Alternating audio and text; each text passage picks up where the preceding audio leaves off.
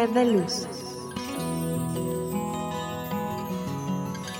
Espacio amoroso de encuentro para todos aquellos que buscan iluminar su camino. Te acercamos especialistas con distintas perspectivas que ofrecen su conocimiento y experiencia para ayudarte a comprender y trascender las situaciones de tu día a día. Te daremos herramientas, recursos e información para lograrlo. Somos Olga y Galaya. Bienvenidos.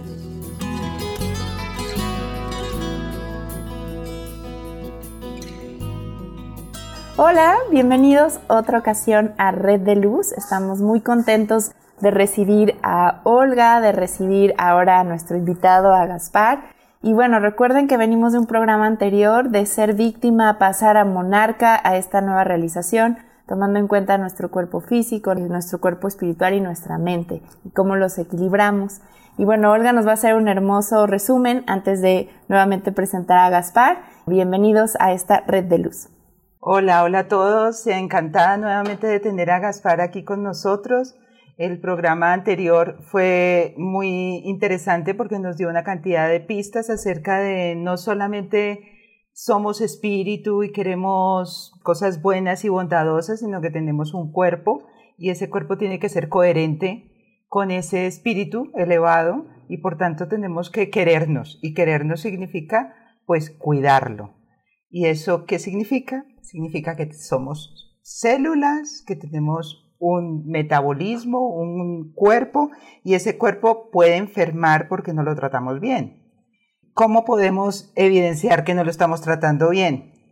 Gaspar, el programa pasado nos explicó los elementos que son síntomas que podemos ver ahora mismo en nuestra vida y que puede ser que nos estén dando una señal acerca de un mal funcionamiento porque no le estamos dando al cuerpo lo que necesita. Eso se enmarca dentro de lo que es la acidosis metabólica. ¿Qué somos? Somos lo que comemos. Y el uso que le damos al cuerpo. Entonces, una de las maneras en que el cuerpo expresa que no está funcionando bien es cuando las células mueren o sobreviven. Cuando mueren les falta oxígeno, les faltan nutrientes, hay una cantidad de radicales libres que le están haciendo daño y la matan.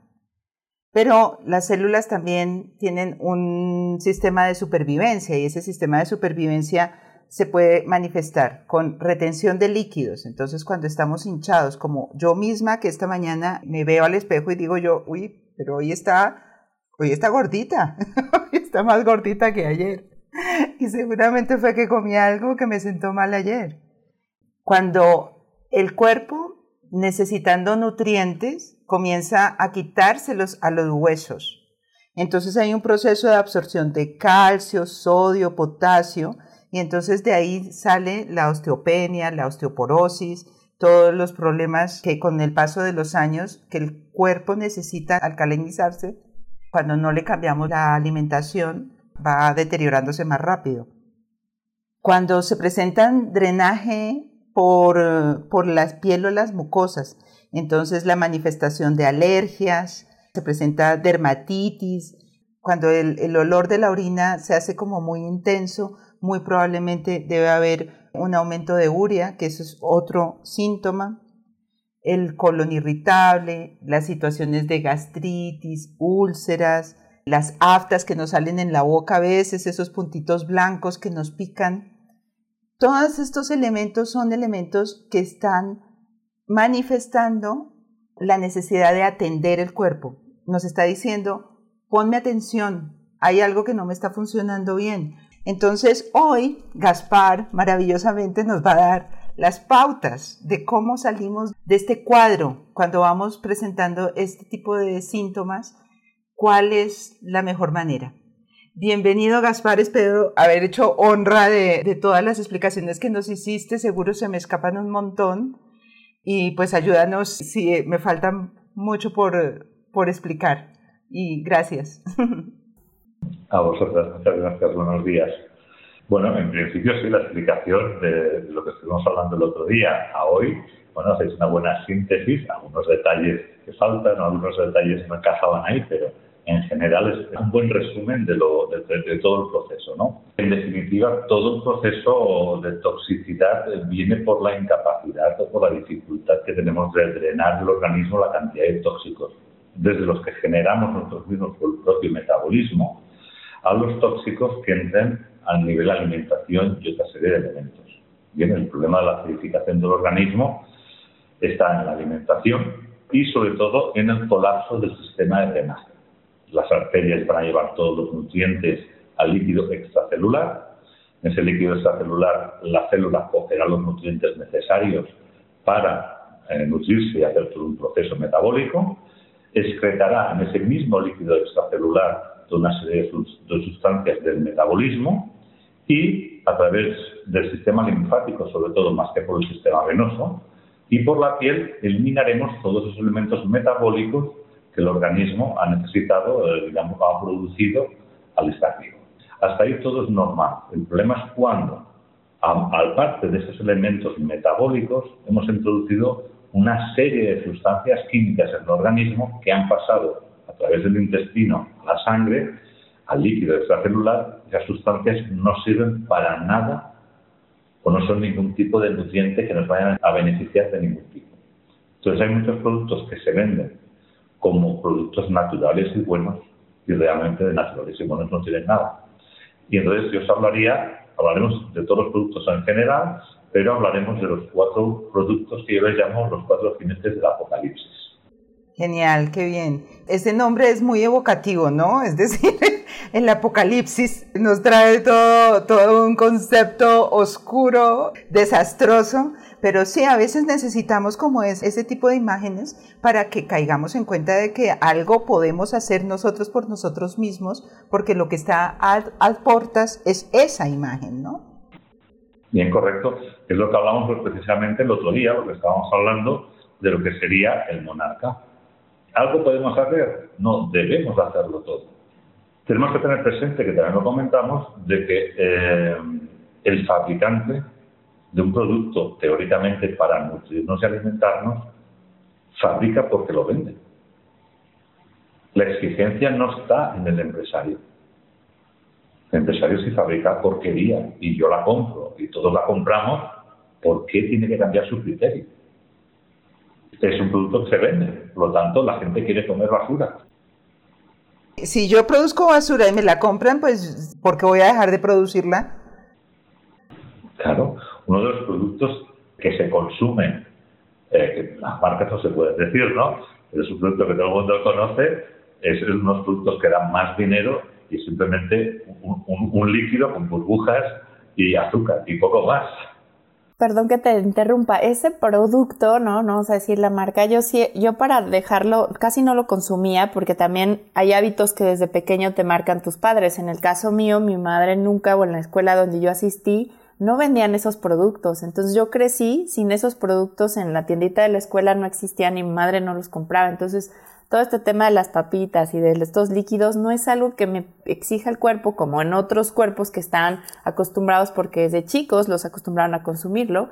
Mi cerebro, o sea, mi pensamiento, o sea, este ser monarca dice, cada que te tomas una de esas de esas bebidas son 12 cucharadas de azúcar. Entonces ya nada más de pensar el ejercicio de comer 12 cucharadas no da, o sea, eso es lo que también cuando buscas el equilibrio entre tu cuerpo, entre tu ser y tu mente, tu mente te tiene que apoyar a evitar e, ese consumo, porque como dices, nosotros provocamos el consumo y el distribuidor o el, empresario que lo está haciendo, pues va a seguir porque hay una demanda, ¿no? del, producto.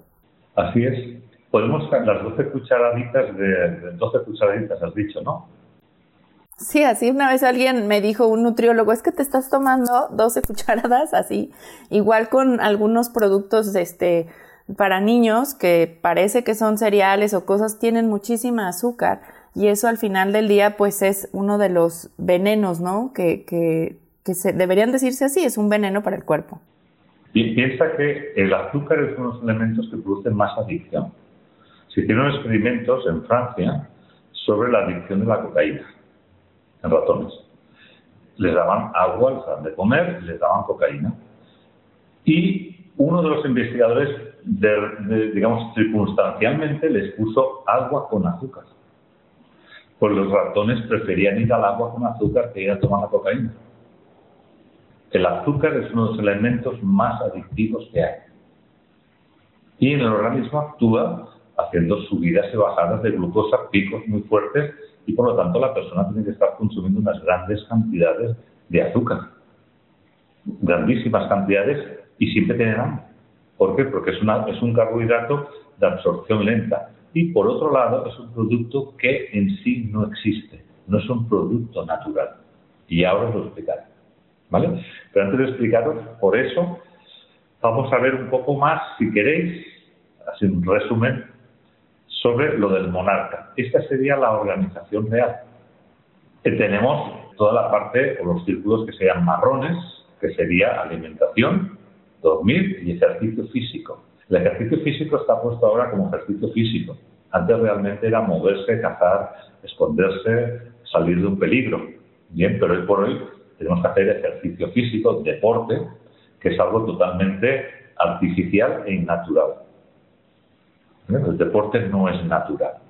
Es algo que hemos, a partir de, técnicas, de, cosas que hacíamos antes, lo que hemos hecho es tecnificarlas y hacer un deporte. Si miramos la representación de lo que hablamos del monarca, tendremos seis esferas que podemos considerarlas energéticas o celestes y tendríamos otras seis esferas que podemos considerarlas físicas o terrestres. De la unión de esas seis esferas celestes y seis terrestres es donde aparecerá la conciencia. Si no trabajamos esas esferas, la conciencia no aparece. La conciencia es un elemento que se va a dar a posteriori de que hagamos un trabajo. En principio, no hay una conciencia. Pero cuando empezamos a trabajar, la, conciencia elemental, la conciencia base, ¿cuál sería? Pues básicamente lo que hacemos es buscar alimentos, mm, protegernos, buscar un refugio, dormir y movernos físicamente. Ahí entrarían las tres esferas elementales terrestres, las básicas que todos deberíamos de trabajar, que sería alimentarnos, dormir y hacer ejercicio físico. A posteriori, una vez yo me alimento, tengo la capacidad de poderme sentar y pensar. Si tengo la barriga vacía, lo que hago es buscar por dónde comer cualquier cosa, un bicho, lo que sea. Luego el pensamiento viene a partir de que yo me he alimentado y puedo sacar también conclusiones de cómo he cazado, cómo he cogido las cosas y a partir de ahí las cosas empiezan a organizarse a otro nivel, digamos más energético, a nivel terrestre, pero más energético, a otro grado. Una vez cubrimos los elementos eh, básicos, que sería alimentarnos, dormir, hacer ejercicio físico, podemos entonces empezar a pensar en otra serie de actividades, bien, y en tener unos conocimientos, si descansamos correctamente, nos orientamos correctamente, el pensamiento y el conocimiento se puede dar. Si no cubrimos los elementos básicos, dormir, tener un refugio, un techo, unos alimentos, en poco tiempo podemos dedicar a pensar y al conocimiento. Y a partir de esos cinco elementos surge el sexto, que sería las relaciones sociales. Estos son los elementos, digamos, terrestres, los que de alguna manera vamos a comentar un poquito hoy, solamente exclusivamente desde la alimentación. O sea, no vamos a trabajar ninguna, ningún otro elemento, ni el dormir, ni el ejercicio físico, ni el pensamiento, ni el conocimiento, ni las relaciones sociales. Y luego tenemos la esfera celeste, que el punto de partida es quererse. Si no nos queremos, las cosas no sirven. Hay gente que son muy materialistas, comen, duermen, hacen ejercicio físico, relaciones sociales, tienen muchos conocimientos, más que conocimientos datos en la cabeza, pero no se quieren, son muy materialistas, muy terrenales. El primer elemento, digámoslo así, energético, es quererse. Si no nos queremos, no hay nada que hacer. Y cuando yo empiezo a querer, empiezo a respetarme, es decir, a marcar mis límites conmigo hacia los demás y desde los demás hacia mí. Y como elemento máximo, empezaré a hacer meditación. Tipo de meditación que queramos o que podamos o que sepamos. Hay muchas formas de meditar. ¿Vale? Pero eso sería el último elemento. ¿Cuántas personas meditan, no se respetan y no se quieren? ¿Para qué les sirve meditar? Entendiendo meditar como, Gaspar. Meditar hay muchas formas de meditar. En principio, toda meditación sería una introspección. Y desde esa introspección hacer una conexión con la conciencia. Hay muchas formas. Mucha gente le da meditar al hecho de sentarse, ponerse una musiquita del río ¿eh? y, y pensar en los pajaritos. Bueno, eso es relajarse. Meditar no tiene nada que ver con eso. Meditar siempre es una introspección y desde esa introspección llegar a esa unidad con el todo. Eso sería la meditación. Por lo tanto, si yo me quiero, me alimento y pienso correctamente, que es uno de los ejes, es cuando empiezo a manifestar la gratitud. Bien, porque la gratitud no es decir, te doy gracias por esto, por lo otro. No es un, no es un discurso, es un sentimiento. Aunque lo podamos verbalizar, perfecto, pero es un sentimiento. Si yo duermo, que es la segunda, segunda parte del eje, y la primera eje tenía que estar cubierto, es alimentarnos, pensar, querernos y tener gratitud. El segundo eje, que es complementario, no es independiente, sino si este surge el primero, que es el más elemental, surge el segundo, que es dormir, tener conocimiento, bien, y por lo tanto también respetarme y reconciliarme con el pasado. Una de las fórmulas que no nos permite reconciliarnos con el pasado es porque no respetamos ni nos respetamos a nosotros. Ese es el problema. Nos vendimos, entonces nos traicionaron, claro que nos traicionaron. Pero tú te vendiste, no subiste poner, poner los límites. Entonces el culpable es el otro. Y pasamos toda la vida martirizándonos y martirizando a otra persona. Respétate y nadie te pisará. Porque en definitiva, si alguien te pisas porque tú no te respetaste. Una inquietud, cuando dices reconciliarse con el pasado, te refieres a perdonarnos. Es decir, eh, cometimos o sea, pasó la vida y, y hace 10 años yo debía haber hecho no sé qué y entonces esas, esos, pensamientos que no son muy útiles de y si hubiera y ta, ta, ta, que no sirven para nada, pero que ponen en evidencia que uno se queda como enganchado a ese momento en donde no termina de perdonarse haber tomado X decisiones o no haber tomado decisiones. Puede ser con uno mismo o con los demás, pero en definitiva siempre va a ser con uno mismo. Entonces sí, es un perdón. No, eso es una aceptación. Yo no creo en el perdón. Yo no he de perdonar a nadie. El perdón surge del juicio. Y el juicio no existe como tal. El juicio es un condicionante sociocultural religioso para meternos en un saco y direccionarnos en una dirección. Nosotros hemos nacido para tener experiencias y para expandir la conciencia. Y la expandimos y tenemos experiencias desde cosas que nos hacen crecer y otras que nos destruyen. Tanto lo que te destruye como lo que te hace crecer, en definitiva, es una experiencia que te hará crecer. entonces, el hecho de pedir perdón o darme perdón a mí de qué? ¿Por qué me tengo que perdonar? ¿Qué es lo que tengo que perdonar? Simplemente son experiencias. Nadie tiene que juzgar. Yo no te puedo juzgar a ti. Si tú haces una acción que a mí me hace daño, es porque sí, tú no me has respetado, pero yo me he respetado. Claro. Quizás yo no me haya respetado. Quizás tú puedas, eh, digamos, engañarme, vamos a decirlo así, porque yo no me respeto, fíjate, en la misma línea del, respeto tenemos dormir y conocimientos. Muchas veces nos engañan, nos hacen un fraude. Es que vino no sé quién, me vendió no sé qué historia y me engañó. Y entonces estás rabioso durante cinco años porque aquella persona te estafó. ¿Por qué te estafó? Porque te metiste en un berenjenal en el que tú no tenías conocimientos. Y al no tener conocimientos, pues evidentemente hiciste el, el primo, el canelo, como le queramos llamar. Entonces, ¿quién tuvo el problema? Tú, porque no te respetaste, decidiste ir más de prepotente, sin tener conocimientos, meterte en una situación que tú no controlabas. ¿Con quién te tienes que reconciliar? Contigo mismo.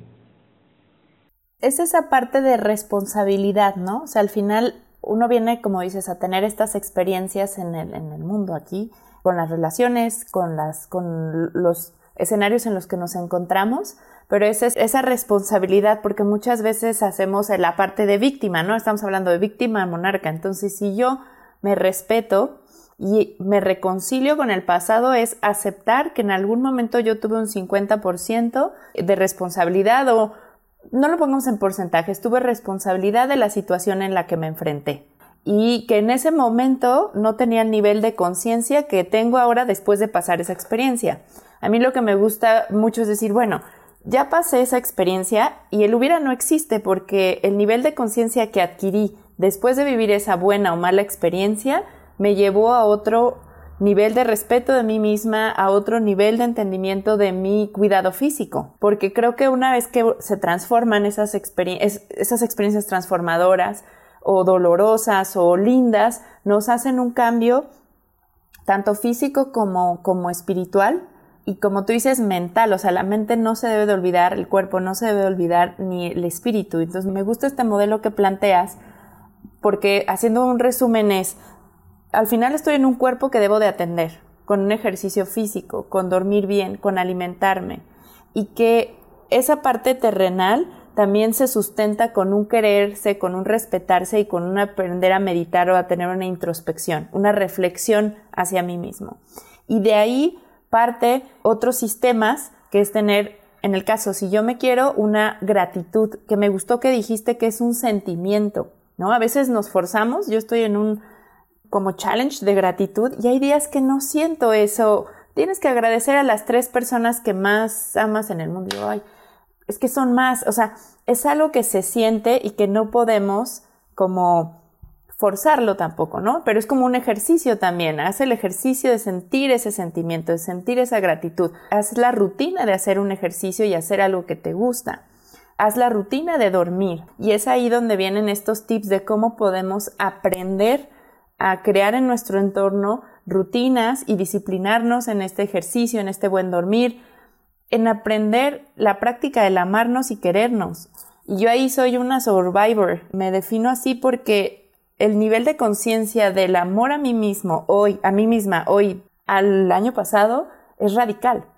También el, el poner límites, el sentirte más libre y el escuchar que vamos por buen camino, ¿no? Y las personas que nos escuchen de, bueno, quizás no estoy durmiendo bien, pero sí estoy haciendo ejercicio. O sea, cómo ir poniendo un, poquito como de, de sí voy bien, porque muchas veces escuchamos esto y nos sentimos como, ay, no, no hago ejercicio, ay, no como bien, ay, no duermo, es que no me quiero, y te vuelves, te abrumas. Creo que también es importante decirles a nuestros escuchas que vamos a ir tomando tips por cada una de estas esferas y que sientan que esto no es una carrera, es un camino de experiencias donde vamos a ir recolectando y, mejorando nuestra conciencia y que hoy no somos igual que hace un año. Pero es muy bonito escucharte, este, Gaspar, y, ver este modelo en un todo, no solamente eh, una parte tan espiritual como ahora mucha gente, no, pues medito o hago mucho ejercicio y me pongo súper fuerte y ya con eso, ¿no? Hay que verlo equilibrado. Y eso es lo que me gusta del modelo. Es que eh, piensa que vivimos en un mundo tridimensional, que tenemos tres polaridades, el neutro, positivo y negativo. Y en el ser humano también existen, o, o, en el desarrollo del ser humano tienen que existir esos elementos. Hay que, fíjate, uno, algo que decían los, monjes, ora en labora, o sea, reza y trabaja. Que decir, la parte física tiene que estar activa es bueno estar todo el día en el gimnasio, comiendo proteína y haciéndose selfies para las relaciones sociales, que para mí no lo son, a través de una máquina. Pero bueno, eh, esa persona normalmente todo lo que es la esfera celeste no la sabe. Creo que al final pasas como por muchos procesos o experiencias en la vida y cuando empiezas a hacer ejercicio y solo también te polarizas en el ejercicio o te polarizas en una alimentación súper rígida, tampoco te estás respetando, ¿no? O sea, también hay que ver un balance entre estas esferas de la vida que al final sin salud no podríamos tener eh, lo demás, ¿no? O sin, si tu cuerpo no está bien, no puedes acudir a lo demás. Creo que se trata de eso, ¿no? De reconocer que somos un todo y no pedacitos, que somos holísticos, es decir, no podemos tener buenas relaciones con los demás si no nos estamos respetando. no podemos mirar el futuro con optimismo y sentirnos agradecidos de todo lo que tenemos, aunque comparativamente con otros pueda ser menos en términos económicos o en términos estéticos, bueno, las variables que sean, pero sí poder sentirse uno eh, con gratitud. No hay forma de sentirse agradecido con lo que se tiene y con lo que se es si uno no está a gusto consigo mismo. Y estar a gusto consigo mismo es recordar que tenemos un cuerpo que no solamente lleva la cabeza a los sitios a donde va, sino que es un cuerpo que es un eco, ¿no? Hay un eco de este ser, de la alma que habitamos, ¿no? El vehículo en donde habitamos es el cuerpo. Entonces, a veces podemos decir, no, si yo me quiero mucho, yo, yo me respeto mucho, yo respeto a los demás, yo no sé qué, y tengo un montón de la nevera llena de una cantidad de alimentos que me hacen daño, que científicamente está comprobado que me hacen daño, pero aún así lo sigo comprando, entonces ahí no hay coherencia. Sí, porque no has hecho el trabajo de quererte, tomar conciencia y alimentarte para tener un pensamiento mucho mejor. Y sí se nota porque cuando tú cambias tu alimentación, más por el tema mental que por el tema físico, ¿no? Sí se notan cambios de no es lo mismo despertarte y tomarte un café directo a despertarte y beber agua. Te lo agradece el cuerpo de diferente manera.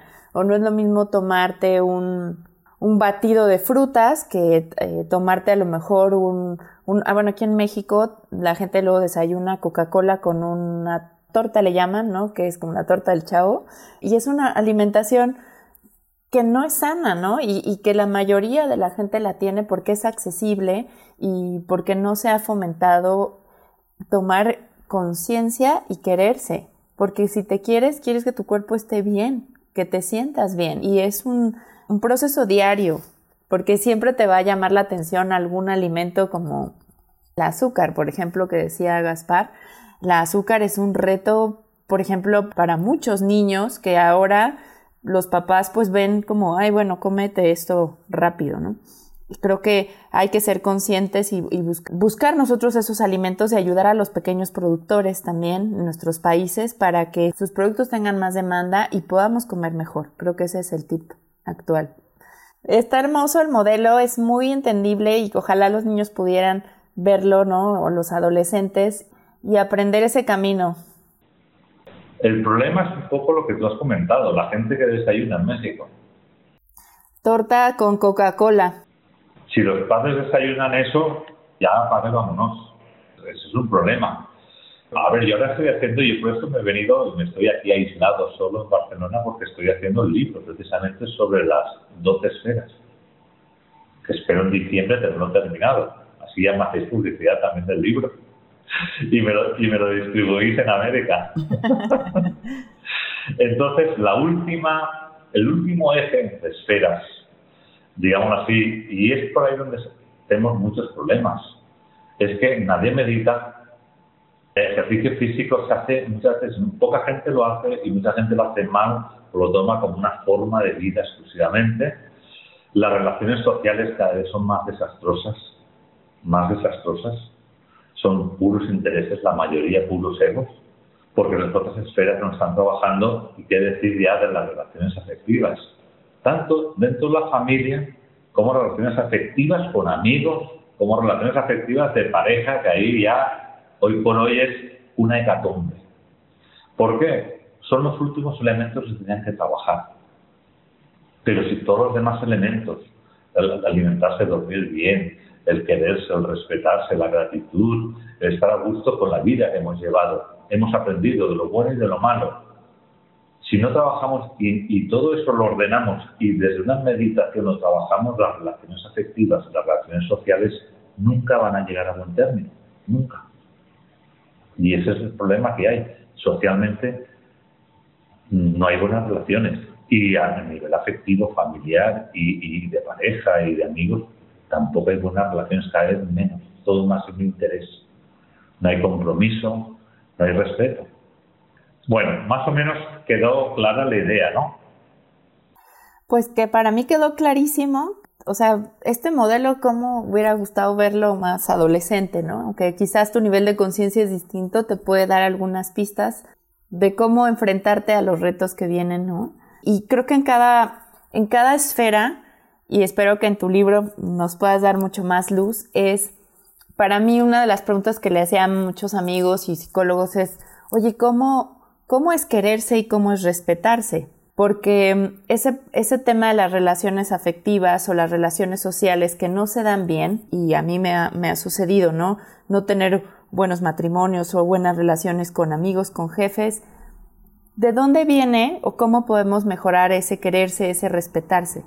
Y es esa búsqueda de los humanos y por eso hay ahorita tanta eh, eh, tema espiritual, ¿no? Que se está desarrollando y qué bueno porque nos ayuda a un nivel de conciencia, pero sería interesante revisar en cada esfera algunos tips, ¿no? Sencillos para ver este modelo, ¿no? Cómo nos puede funcionar mejor. Yo no tengo problema en que lo vayamos mirando y vayamos, digamos, entrando y viendo, y viendo en detalles de diferentes tipos de esferas. Bien, porque de hecho es el desarrollo que estoy llevando estos días con el tema del libro. Pero yo empezaría, o donde hemos empezado, es por el principio, que es la alimentación Bien, antes de pasar o empezar con la alimentación, resumir que las 12 esferas generarán una esfera, que realmente no es la central, es todo. ¿Y qué es la conciencia? Ser coherente con uno mismo. O sea, no es una treceava esfera. En sí es el todo. La unidad es la conciencia. Y se divide en estos 12 caminos o 12 apartados. ¿Bien? Entonces, si queréis, seguimos un poquito con la alimentación y hablamos de, los cuatro jinetes del Apocalipsis con sus ayudantes. ¿vale? Los cuatro jinetes del Apocalipsis serían, para resumirlos así de, digamos, de tirón, serían los cereales como primer elemento, azúcares, edulcorantes, incluida la miel, los pasteurizados, os he dicho los cereales pasteurizados, la miel, ah, perdón, y nos faltaba el cuarto, que es la leche. Bien, esos son los cuatro elementos. Esos son los cuatro principales, los cuatro elementos que yo en principio no consumo y que aconsejo que nadie consuma. Veremos un poquito el por qué. Yo no soy mucho de justificar las cosas. Bien, eh, hubo un momento en que las religiones perdieron, digamos, su poder pero la fe no se ha perdido. Se cambió la sotana por la bata blanca, lo que se le llama método científico. Y hay un método que está por encima del método científico, que se llama la constatación. ¿Qué es la constatación? La constatación es la capacidad de, observar algo, ver una consecuencia y aún no sabiendo por qué, es decir, no justificándolo, no pasándome la vida buscando cómo justificar que eso es malo, simplemente no lo hago.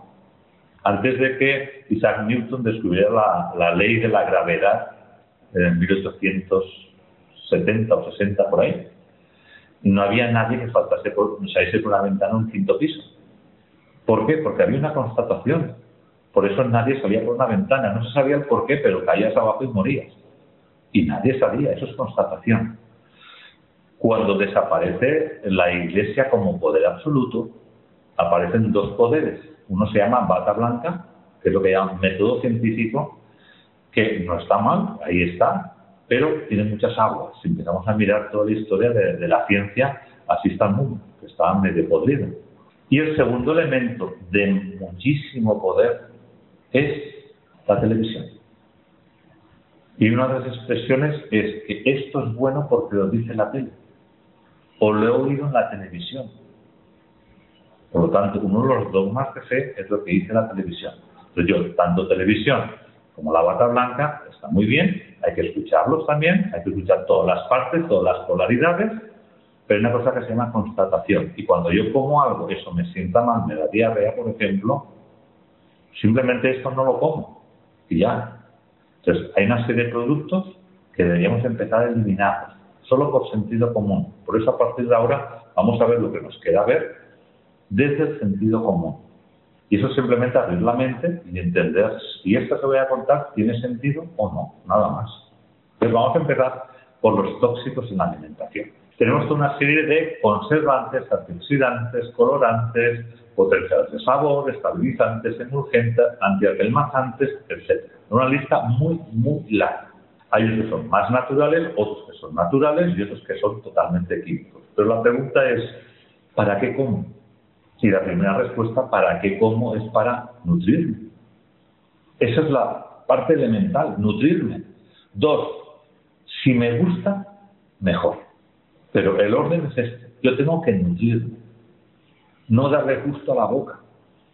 Porque ahí entra ya lo que serían los siete pecados capitales, la gula. Entonces, ¿qué tenemos que hacer? Empezamos simplemente por nutrirnos. Buscamos nutrientes y si encontramos que esos nutrientes nos gustan o nos combinamos de tal manera que nos gusta, muchísimo mejor. Tampoco vamos a ser penitentes. Nos vamos a nutrir. Buscamos nutrientes, pero no buscamos gente penitente. ¿Bien?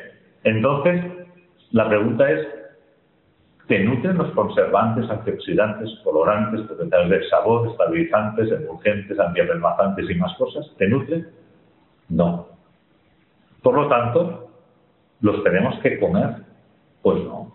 Y entonces aquí he puesto tres ejemplos que creo que vale la pena comentarlos. Bien, ya que voy por los supermercados, miro los productos que hay, hago fotografías de las etiquetas, no al fabricante, bien, porque en definitiva él no le vamos a, quemar en una pila, porque él fabrica lo que la gente consume, pero le es un preparado de filete de vacuno congelado. Pues bueno, pues voy a leer ¿Qué, complicación tiene esto, ¿no? Cortar un filete, lo metemos en una bolsa, lo congelamos, lo compramos, lo descongelamos, lo, cocinamos y fuera, ¿no? Pero resulta que los ingredientes son carne de vacuno, 71%. Hay un 29% que no es carne. El resto es agua, proteína de soja, sal, lactosa, proteína de lácteos, leche, emulgente E450, E451, E407, E1442, antioxidantes E331 y E301. Que vete tú a saber qué es eso, ¿no? ¿Qué es, qué es la E?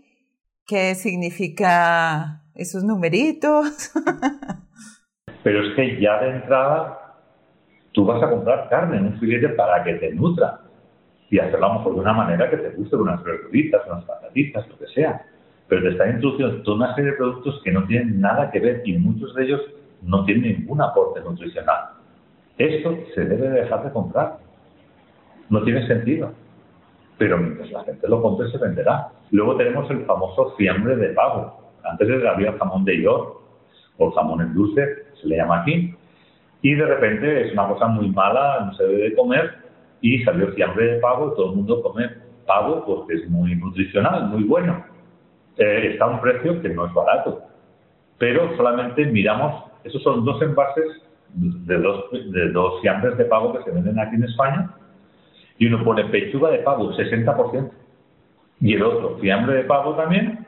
Y ingredientes, pechuga de pavo, 55%. Estamos hablando casi de un 50% que no es pavo. Y eso viene etiquetado, uno lo puede leer, pero la gente compra y traga el envase. Delante le pone una foto de una persona, una chica joven, fuerte, con, que hace pesas, pues yo me comeré eso, hasta el plástico me comeré porque me lo voy a poner como esa chica. Eso es de idiotas. Entonces hay que leer las etiquetas. No nos engaña el fabricante, no nos está estafando. Nos está vendiendo un producto y lo etiqueta. Entonces hay que empezar a mirar etiquetas y empezar a ver qué producto consumo para nutrirme. Esa es la idea, nutrirme. Y aquí estamos comprando pago a, a mitad de precio, porque lo demás no es pago. Y es un problema grave. Luego tenemos toda una serie de elementos, insecticidas, pesticidas, fungicidas, herbicidas, que también unimos al mismo grupo de antes. No es necesario. Es más, todos actúan por acumulación. Y tarde o temprano un insecticida mata al bicho. Que puede ser un gusano, puede ser una mariposa o podemos ser nosotros de dos patas. Pero el insecticida mata bichos y nosotros somos unos bichos también. ¿Qué diferencia hay entre nosotros con muchos animales que hay por ahí por el mundo. Prácticamente ninguno. Claro, es como una cuestión de dosis, ¿no? Rápidamente el insecto muere y nosotros eh, lentamente nos vamos contaminando eh, comiendo este tipo de productos diariamente. Ahí estamos. Y de hecho la insecticida funciona por acumulación. Esa es la función del insecticida, por acumulación. Bien. Luego tenemos, bueno, aquí nos encontramos con el primer jinete del apocalipsis, los edulcorantes, azúcares, la miel. Aparte de ser adictivos, hay muchos problemas cada vez más con la fructosa. Muchas personas tienen problemas importantes de salud con la fructosa. Eh, el azúcar en sí es un producto que es un concentrado. ¿Tú puedes comer caña de azúcar? Sí. ¿Tú puedes comer una manzana y lleva fructosa? Sí, en general sí, si no tienes problemas con la fructosa. ¿Puedes comer fructosa sacada de una bolsa de plástico? No. ¿Puedes comer azúcar de caña sacado de una bolsa de, azúcar? No. ¿Por qué?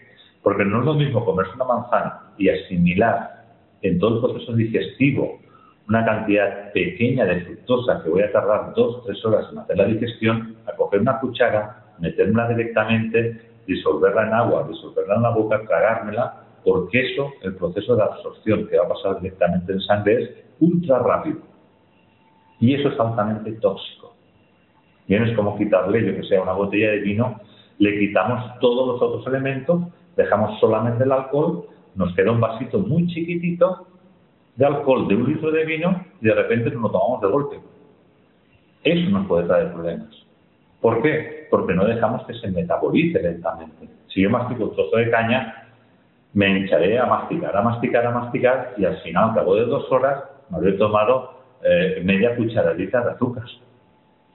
No es lo mismo que tomarse ciertas bebidas gasificadas de colores, como tú decías, que son, te la tomas de un trago y son 12 cucharadas de azúcar blanquilla, que es estar mordiendo una caña de azúcar durante dos semanas.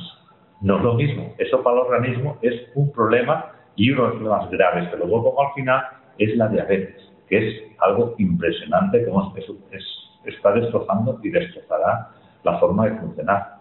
Gaspar, y una pregunta, el tema de la miel es controversial, la verdad, ahí sí quería como que explicaras un poquito más, porque sí me queda claro el tema de los efectos de insecticidas, plaguicidas, o sea, leer bien las etiquetas y estar conscientes de dónde consumimos, quién es el productor, pero ahí la, la miel me hace un poco como de, de de ruido, porque obviamente viene de las abejitas y bueno, hay miel orgánica y todo, y cómo esto, ¿por qué la miel no? Ahí sí yo haría un poco como de debate. ¿El arsénico de dónde viene? No, no te lo digo por la miel, me refiero que el peor veneno es un producto natural. Hemos de quitar ese concepto de que con que lo da la naturaleza es un producto bueno. La mayoría de las drogas, la heroína, viene de la amapola. Por lo tanto, no pasa nada. Bueno, pero, pero ahí, pasa como con las E300 y no sé qué, porque eh, eh, digamos que viene de la amapola, pero hay todo un sistema de producción, lo mismo que la hoja de coca, que la hoja de coca es inofensiva, hasta cuando le ponen gasolina y hasta cuando le ponen de todo para constituir el producto que, es, eh, que se vende por las calles. Entonces, Aquí en el caso de, la miel, es, a mí también me provoca curiosidad porque, es decir, hay hongos que son venenosos y hay hongos que son comestibles y no producen ningún daño. Entonces, desde el punto de vista de lo natural, pues está claro que hay cosas naturales que uno no come. Pero aún así, es decir, si el orden, el orden de la alimentación no pasa por comer miel, eh, ¿qué se hace con la miel? Es que no, ahí, estoy igual que, estoy igual que Isis, que no, no entiendo. ¿La miel? ¿Quién la produce? Las abejitas. ¿Para quién? Para ellas. ¿Para ellas? ¿No para ti? No para los humanos. No, y es, es, es que estoy, eso mucha gente se va a sorprender porque, o sea, es cierto, no se debe de consumir el azúcar para el cuerpo humano y es algo que nos estamos dando cuenta que daña a través de, los tiempos, ¿no? Y sé que suena y Olga yo así de, no, pero si la miel es muy rica y todo, pero como dices, primero pienso en nutrirme y después sí saber rico. Y tener la disciplina de renunciar a estos alimentos. Y hay como retos, ¿no? De 10 días de dejar de tomar café, 10 días de dejar de tomar ciertos azúcares. Y sí, sí cambia la vida y sí cambia el cuerpo. Y sí te cambia hasta la forma del cuerpo y te cambia tu forma de pensar. Eso yo lo he vivido y lo he experimentado. Entonces, si, si no vamos a, tomar los azúcares o la miel y entendiendo que no es, no es bueno para la salud, las frutas, por ejemplo, es decir, si yo me hago un batido de mango con plátano, eso sí es bueno, por ejemplo, o sea, para sustituir el sabor a lo mejor dulce del azúcar y todo, en las frutas lo tenemos. ¿Esos sí son buenas formas de nutrirse? Estamos enganchados en un punto importante, que es que sois golosas.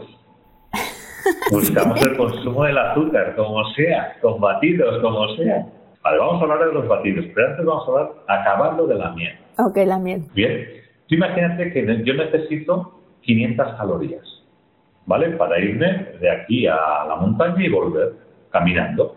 Yo si tomo miel, con una pequeña cantidad, ¿sí? Me, me tomo 3, 4 cucharadas de miel, a lo mejor llego a las 500 calorías, ¿sí? Si voy y vuelvo, y tardo entre ir y volver 3 horas, esas 500 calorías me van a servir para ir para volver o me va a pasar lo mismo que con las bebidas azucaradas. ¿Va a ser lo mismo? Van a ser lo mismo. Yo como cuatro cucharadas de miel, salgo a caminar y a la hora te digo, oye, vamos a comer algo, tengo hambre. ¿Qué he hecho en mi organismo? Entra un estrés, ha subido la glucosa a un punto muy alto y ha bajado muy deprisa. Hace lo mismo que la azúcar.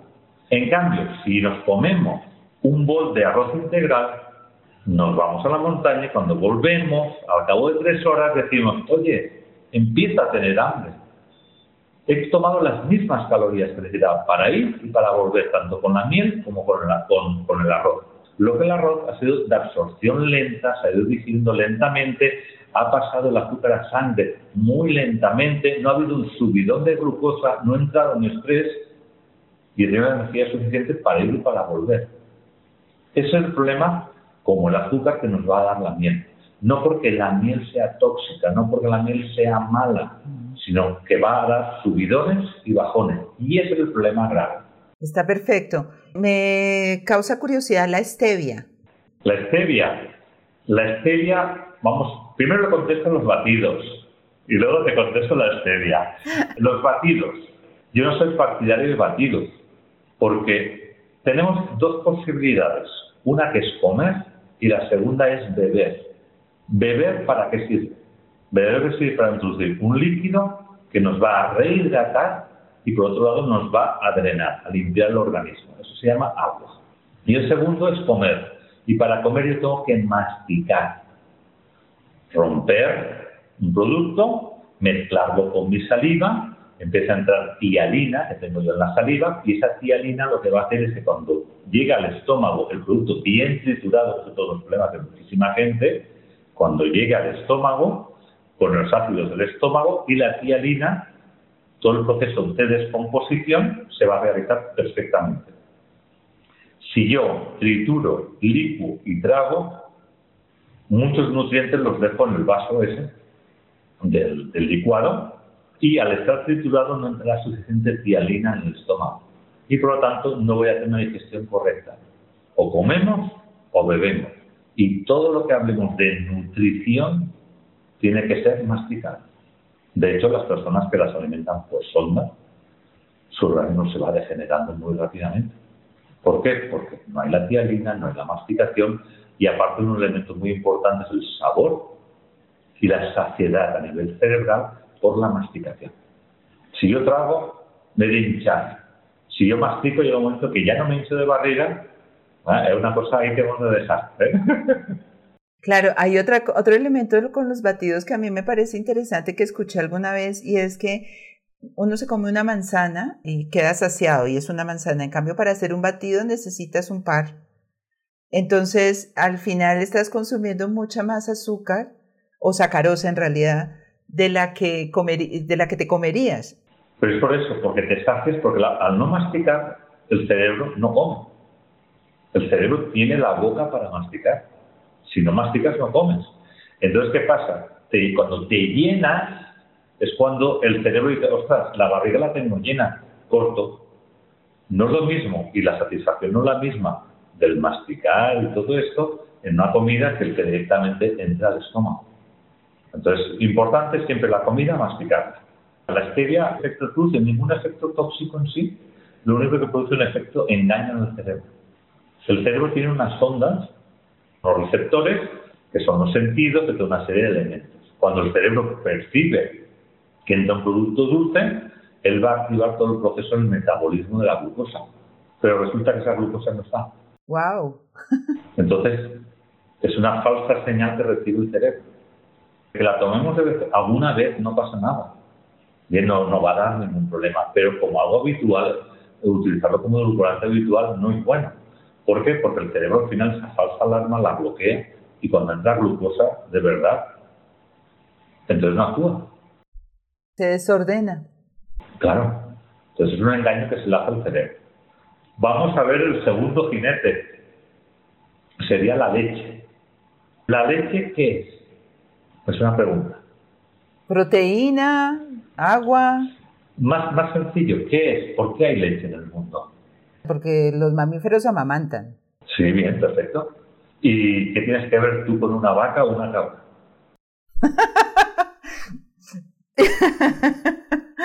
bueno, no te, voy a, no te voy a preguntar la edad, pero hace más de dos años que debías haber dejado la leche. No, yo sé. hasta que, hasta, hasta, es como un sabor. Yo creo que la gente lo consume porque es más fácil, ¿no? Es como, ay, toma niño aquí la leche y ya me olvido, ¿no? Porque es proteína. O sea, para mí es como, como el alimento fácil de esta era, ¿no? que te sacia fácilmente y que te da, lo puedes combinar con otro sabor, pero no nutre porque eso ya ni siquiera es leche. Pero al margen de eso hay un problema la lactosa que tiene la leche. Primero, debemos de consumir la leche solamente los mamíferos. Aproximadamente el mismo tiempo que dura el embarazo y de nuestra madre. Es decir, un elefante mama dos años, porque dura más o menos dos años el embarazo. Un gatito, un perro, son dos meses porque es más o menos lo que dura. Luego, nunca más, nunca más consumirán leche, ni el elefante ni el gatito. Y desarrollarán todo su organismo sin necesidad de leche. Y hemos de pensar que nosotros como mamíferos somos los animales más pequeños.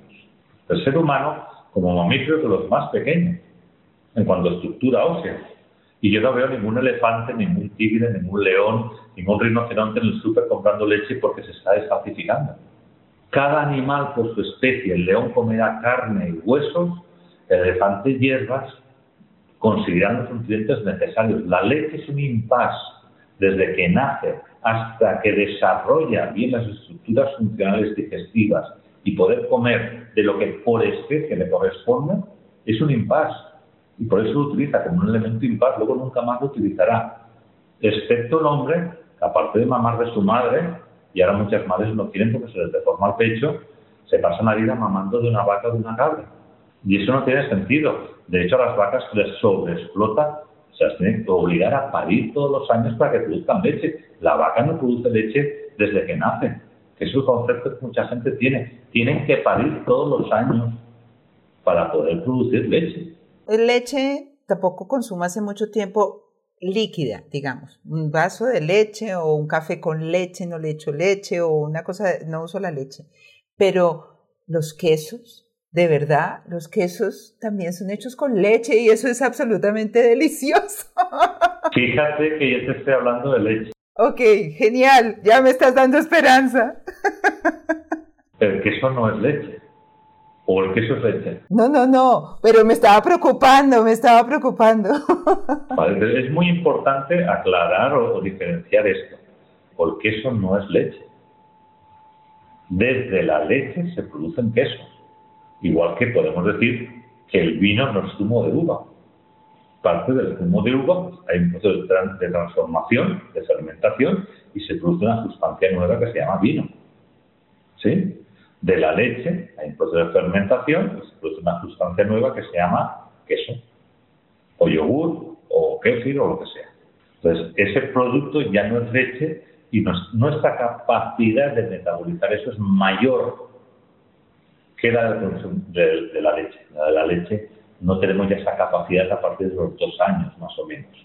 No quiere decir que aparentemente la toleremos. Que algo aparentemente no me siente mal no quiere decir que yo lo tolere bien. Entonces la leche en principio también se debe dejar aparte al margen de toda una serie de porquerías y de maltrato que a veces, a veces se le hace al animal. Luego pasaríamos... Y la leche, la leche en este caso, cuando, igual que, que explicabas con, la, con los azúcares, el pico de glucosa y todo esto, en el caso de la leche, ¿cuál es la, el comportamiento típico que, que, es, que, que expresa el cuerpo al consumirla? La leche, lo primero que va a producir, y esto muchas personas conoceréis, es el tomar leche y el primer efecto que produce en muchas personas, en muchos animales, si tenéis animales domésticos, es la diarrea. Es uno de los efectos que produce. Luego la inflamación y luego muchas personas el estreñimiento por apelmazamiento de la mucosa. Esos son los síntomas, digamos, como más leves, los más eh, llevaderos, ¿vale? Pero todo lo que vaya en el intestino le va a ir degenerando, la flora intestinal se va a ir degenerando, la porosidad intestinal va a ir degenerando, lo que es los capilares del, intestino se irán haciendo cada vez más grandes, la capacidad de entrar tóxicos en sangre cada vez será mayor, iremos teniendo lo que hablamos todo el proceso o todo el modelo de acidosis. Pero muchas personas toman leche, se sienten pesados, tienen diarrea, el aliento, muchas veces mal aliento, toman un poco de leche y tienes mal aliento. Son, son cosas que uno que tener presentes. Lo que decíamos, constatación. Hay gente que viene a visitarse, mucha gente, y cuando les digo, oye, resulta que no puedes tomar esto y lo otro y tal, me dicen, oye, pues yo ya me había dado cuenta de eso. Pues es absurdo que tú te gastes un dinero en ir a ver a alguien que te diga que lo que tú ya sabes que te sienta mal lo tienes que dejar. No hay que tener estudios, simplemente hay que tener sentido común. Y cuando uno ve que hay algo que le sienta mal, posiblemente lo que decíamos, no sabe cuál es la respuesta, no sabe el por qué. entonces no por qué empezar a estudiar medicina y al comprarse un laboratorio e investigar por qué le sienta mal una cosa. Simplemente cuando yo algo me sienta mal, no lo tomo. Cuando me acerco a una persona y me daña, no me acerco más. No hago un estudio de por qué esa persona me daña. Me aparto y ya está. Eso se llama constatación y está por encima de todo. Piensa que hoy por hoy hay personas que van al médico, tienen un problema, me duele aquí, me duele aquí, me encuentro mal de esto, me encuentro mal del otro, le hacen 50 pruebas, un escáner, una resonancia magnética, una analítica, y si todo sale bien, le dice, usted está bien, pero que nos hemos vuelto idiotas todos. Si una persona te está diciendo que se encuentra mal, le duele la cabeza, que no puede dormir, que sienta angustia, que en cuanto come tiene error de estómago, esa persona tiene, está pasando algo. Ahora, con una máquina y una analítica y otra máquina dicen que no tiene nada porque esa máquina no lo encuentra, esa persona está sana. Y eso es un grave problema que tenemos. Hemos perdido la perspectiva de, de lo simple, de lo llano, de lo que tenemos delante de las narices y no sabemos ni verlo. La mayoría de las enfermedades se producen en nuestro día a día. ¿Y la solución dónde estará? En el día a día. Claro, en, poner atención, en que estemos atentos a qué, consumimos, mirar las etiquetas y por lo pronto evitar los edulcorantes y la leche además de estar atentos a todos los fungicidas, pesticidas que le echan a los productos que consumimos. También tiene, podemos decir que podemos ser radicales, hay, hay personalidades que pueden decir, sí, mañana lo dejo de hacer, y también hay otras personalidades que tenemos que hacer un compromiso diario, irlo como dosificando, porque yo soy más, eh, algunas cosas he sido radical, en otras porque no me gustaban tanto y otras he disminuido hasta encontrar el momento cero, ¿no? Momento cero de, de, la leche, el momento cero del azúcar. Y yo, por ejemplo, la miel, dije, ah, miel. Entonces ahora escuchándote también será algo que no me costará hacerlo porque en el día a día, si tú, si tú dejas de consumir ese producto, tu cuerpo te lo deja de pedir. Eso yo, yo personalmente lo he experimentado, estuve como en una limpieza muy radical durante cuatro días y como constaté que el dejar de tomar café, que el tomar mucha agua, que tener una rutina de más alimentación verde es muy bueno y el consumir alimentos orgánicos. O sea, yo empecé a consumir hace tres años huevos de granja y yo veía las fotos de las gallinitas del, del huerto Y es más, llegué a comer de esas gallinitas, me tocó comerlas y son duritas. ¿Por qué? Porque están haciendo ejercicio, sus muslitos son de adeveras. Entonces era un producto más duro, pero más rico y de verdad se siente distinto cuando comes esos alimentos, ¿no? Es más, estás haciendo el huevo frito o estás haciendo la, la preparación y el color y el sabor es distinto. Entonces, ¿cómo podemos fomentar que estos productores también abaraten sus costos, pues consumiendo. Al principio es caro, pero también buscar un equilibrio en encontrar esos productos orgánicos es, es interesante. ¿Cómo te sientes también bien? Una cosa que, que, comentas, Gaspar, que, que viene a cuento porque tú planteas también el tema de las gramíneas, ¿no? Entonces, resulta que la mayoría de la alimentación, por lo menos aquí en Colombia, es, hay un montón de carbohidratos, porque un, un, menú de, del día, un menú ejecutivo de, de, ir a almorzar a un restaurante eh, popular, es arroz, papa, plátano, yuca, o sea, hay como tres o cuatro productos que son carbohidrato, más un huevo o más un trozo de carne o más un trozo de, de, pollo. Difícilmente verdura, porque cuando, se, cuando aparece la verdura es una ensalada, es una ensalada de lechuga, tomate y pobre. Esa es la alimentación tradicional, digamos, de, de las personas que, de los obreros, de la gente que va a, y es un plato gigante, pero lleno de estos productos. Papa, yuca, plátano, arroz. Sí, 2.000 calorías. Sí, sí. Bueno, como en todos los sitios. Piensa que una de las cosas que valora la gente es el engorde. Y el engorde significa comer esos niveles de carbohidratos. Aquí hay programas de televisión que, que hablan de programas de hace 30 años atrás, los años 80, y si los miras, esos programas, no había prácticamente nadie con obesidad. Hoy por hoy miras cualquier programa y antes donde cabían cinco, ahora caben dos. ¿Por qué? Porque cada vez hay más obesidad. Y es un problema grave que es la última diapositiva que le he puesto para que de alguna manera vayamos tomando conciencia. Estamos, estamos trabajando cinco veces menos físicamente que hace 100 años atrás y estamos consumiendo cinco veces más carbohidratos que hace 100 años atrás. Y eso es un problema. Los carbohidratos se tienen que consumir muy pocos.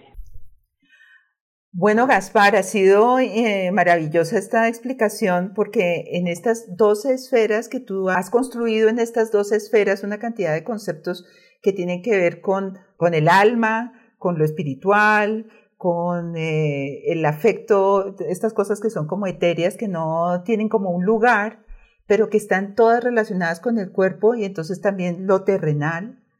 Y, y va a ser maravilloso ese libro que nos comentas, o sea que fantástico, porque quererse, respetarse, meditar, tiene que tener una correspondencia con el ejercicio físico, con un buen dormir y con una buena alimentación.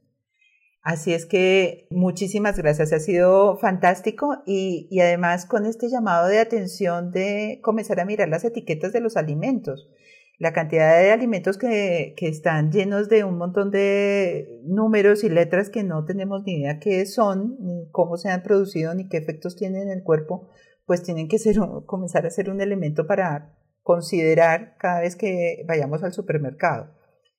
Así es que mil gracias. Nos quedamos con la expectativa de esos cuatro jinetes del apocalipsis, que claro, clarísimamente nos traen eh, una cantidad de problemas de salud y pues que el próximo programa vamos a seguir desarrollando. Mil gracias, Gaspar. Ha sido fantástico. Muchas gracias a vosotras por invitarme y yo encantado con aportar elementos que puedan servir a vosotras y a cualquier persona que lo escuche el programa y que su día a día sea un poquito mejor. Ya ha aportado ese granito, que parte del, ser humano tiene que ser aportar granitos para que otros funcionen mejor en su día a día. Muchas gracias. A ti. Gracias a ti. Estamos viéndonos en el siguiente programa de Red de Luz y bueno, esperamos que hoy hayan tenido más conciencia y nos vemos en la próxima. Gracias. Esto fue Red de Luz. Hasta la próxima.